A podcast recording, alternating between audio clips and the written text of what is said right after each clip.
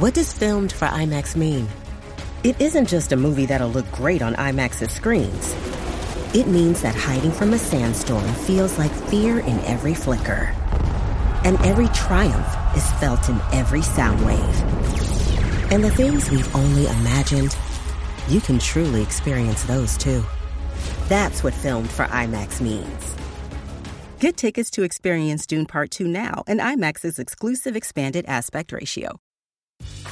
Grey's Anatomy, the most iconic binge worthy drama, is back, along with answers to the biggest cliffhangers. Will Teddy survive? Will Joe and Link finally find happiness together? Meredith returns along with fan faves like Arizona. You can now stream every episode of Grey's ever on Hulu and new episodes next day. Watch the season premiere of Grey's Anatomy tonight at 9, 8 central on ABC and stream on Hulu.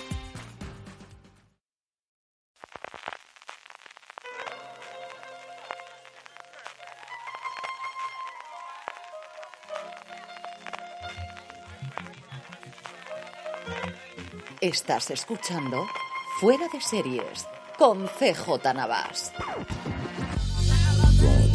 Bienvenidos a Streaming, el programa diario de Fuera de Series en el que un servidor, CJ Navas, te trae las principales noticias, trailers, estrenos y muchas cosas más del mundo de las series de televisión. Edición del lunes 13 de junio con muchas noticias, empezando por la huelga de guionistas en Hollywood que tiene una nueva víctima que es ni más ni menos que el tour de verano de la TCA. La reunión que dos veces al año hace la Asociación de la Crítica Televisiva Norteamericana, aquí hay periodistas tanto de Estados Unidos como de Canadá, en la que las diferentes cadenas y plataformas presentan sus próximas series para los siguientes seis meses y también es tradicional que vayan sus ejecutivos principales a responder preguntas de los periodistas, aunque esto último cada vez se hace menos, lo hace John Landgraf de FX y poquitos más. Como os digo, la asociación se ha visto obligada por la huelga de guionistas a suspender el tour de verano, que normalmente comienza justo cuando termina la Comic Con. Se realiza la Comic y justo después se realiza el tour en Los Ángeles. Otro golpe a la asociación que derivado de la pandemia tuvo que suspender o transformar en virtual varios de los encuentros, que al final es una de las formas fundamentales de las que se financia.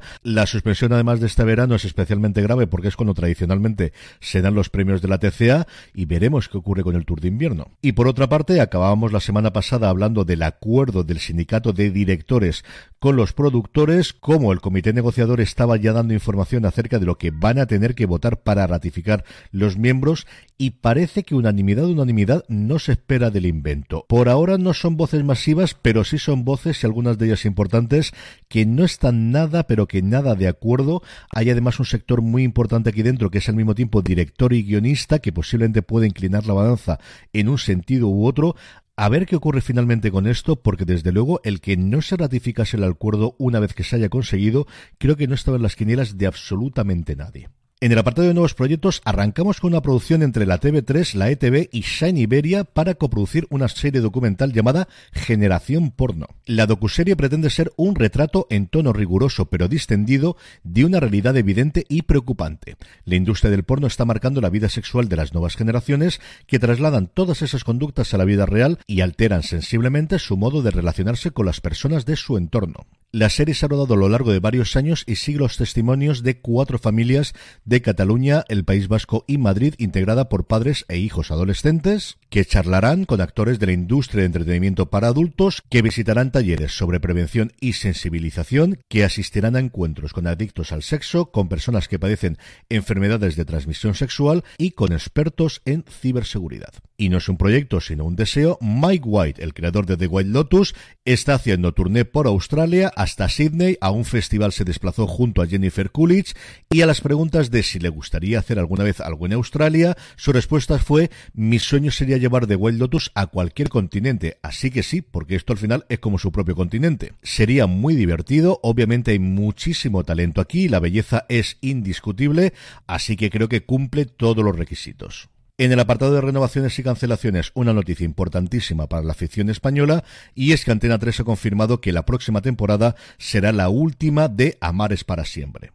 Desde que se estrenó con el nombre de Amares para siempre el 14 de enero del 2013 en Antena 3, después de haber sido Amar en tiempos revueltos en televisión española, la serie ha tenido más de 2.700 episodios, más de 11 años de emisión y como os digo terminará en esta última temporada. Anuncian muchos reencuentros, muchas estrellas invitadas y muchas sorpresas para despedir una ficción por la que ha pasado la gran mayoría de intérpretes españoles y también muchísimos guionistas y creadores de series en los últimos 10 años en nuestro país. La que no va a tener ninguna posibilidad de despedirse va a ser Walking Independence, su productora, después de la cancelación por parte de la CW.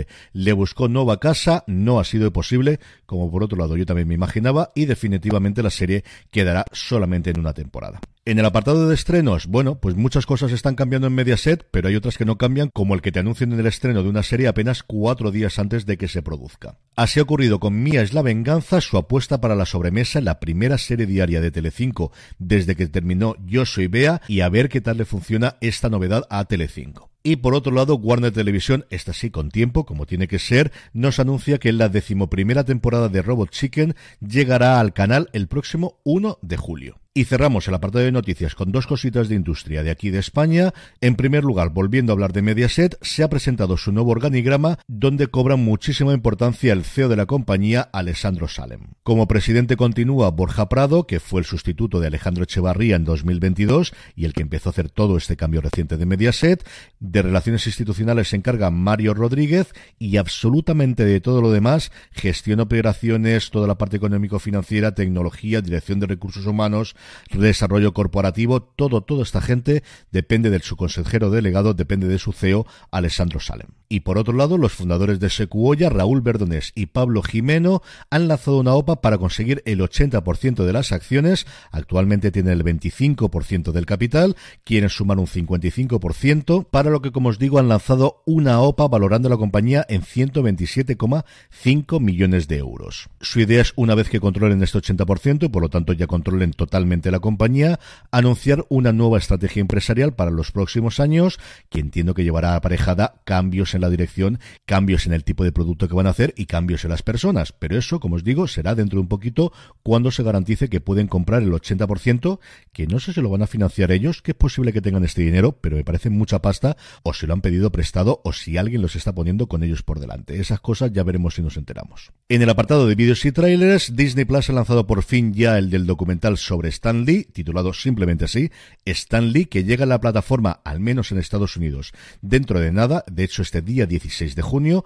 Creo que aquí en España también será así. En cuanto nos lo confirmen, os lo diré. Otro documental sobre una figura mítica, en este caso actor, es sobre Rock Hudson. Se llama Rock Hudson, Todo lo que el cielo permitió, que se estrenará en HBO en Estados Unidos el próximo 28 de junio. Y lo normal es que nos llegue aquí el mismo día. Últimamente estos documentales están llegando a HBO Max el mismo día, como ocurrió recientemente con el de Mary Taylor Moore. Y por último, para todos los aficionados de The Witcher, ya tenemos el avance de la tercera temporada, la última, como sabéis, con Henry Cavill a la cabeza, cuya primera tanda de episodios se estrena el 29 de junio, el resto llegará el 27 de julio. En el apartado de estrenos, como os decía antes, Mía es la venganza, la nueva serie diaria de Telecinco, se estrena hoy a partir de las 4 menos cuarto, TCM, por su parte, a las 10 de la noche estrena el documental Gregory Peck, el gran actor, dentro de una programación dedicada desde la madrugada, desde las 3 de la mañana, a una tras otra las grandes películas de la estrella de Hollywood. A las 8 y 20, por ejemplo, se emite El Cabo del Terror, luego el documental,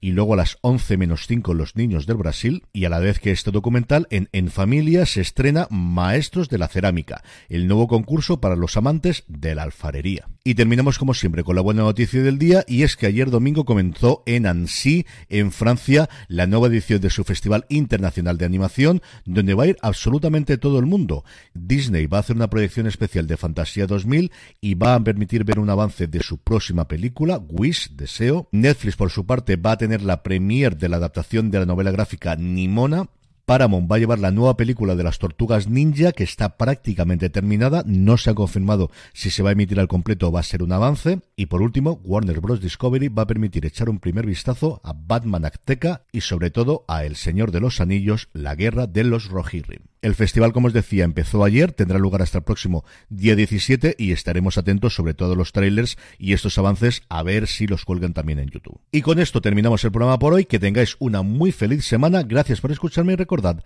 tened muchísimo cuidado.